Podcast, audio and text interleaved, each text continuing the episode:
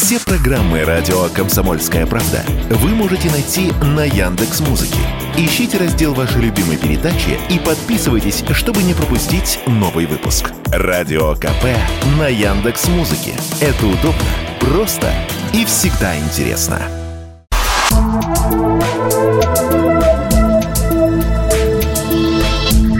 Просто космос. Всем привет! Здесь «Просто космос» и я, Баченина М. Довольно часто, помимо словосочетания «черная дыра», мы слышим слова «червоточина» или «кротовая нора». На первый взгляд эти объекты одинаковые, и отличить их с помощью современных технологий невозможно.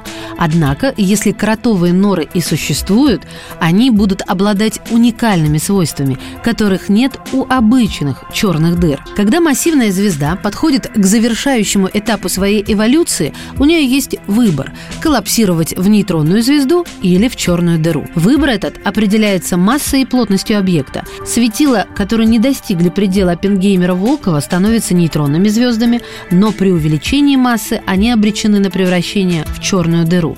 Как известно, гравитация черной дыры настолько сильная, что даже свет не может вырваться за ее пределы. Кротовая нора или червоточина, хоть с виду и должна быть неотличима от черной дыры, не обладает теми же свойствами. Этот гипотетический объект представляет собой туннель, который соединяет две точки Вселенной. Согласно одной из теорий, он может соединять даже разные Вселенные.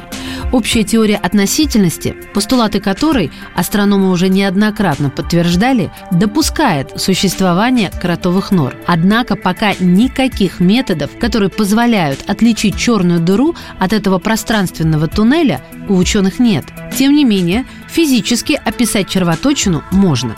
Но для этого необходимо, чтобы она состояла из экзотической материи с отрицательной плотностью энергии, чтобы такой объект не схлопывался и портал оставался стабильным. Согласно теории, червоточины могут быть проходимыми и непроходимыми. Эти объекты отличаются скоростью, с которой портал может схлопнуться, в случае чего. Непроходимые кротовые норы коллапсируют быстрее, чем сигнал, который имеет скорость света, успеет пройти через них. Через проходимые червоточины есть шанс пройти даже у более медленного объекта. При измерении инструментальными методами черная дыра и кротовая нора окажутся неотличимы, так как одинаково искривляют пространство-время. Их отличие заключается в том, что находится на дне гравитационного колодца. У черных дыр этот колодец заканчивается массивным объектом, а у червоточин – выходом в другой части Вселенной.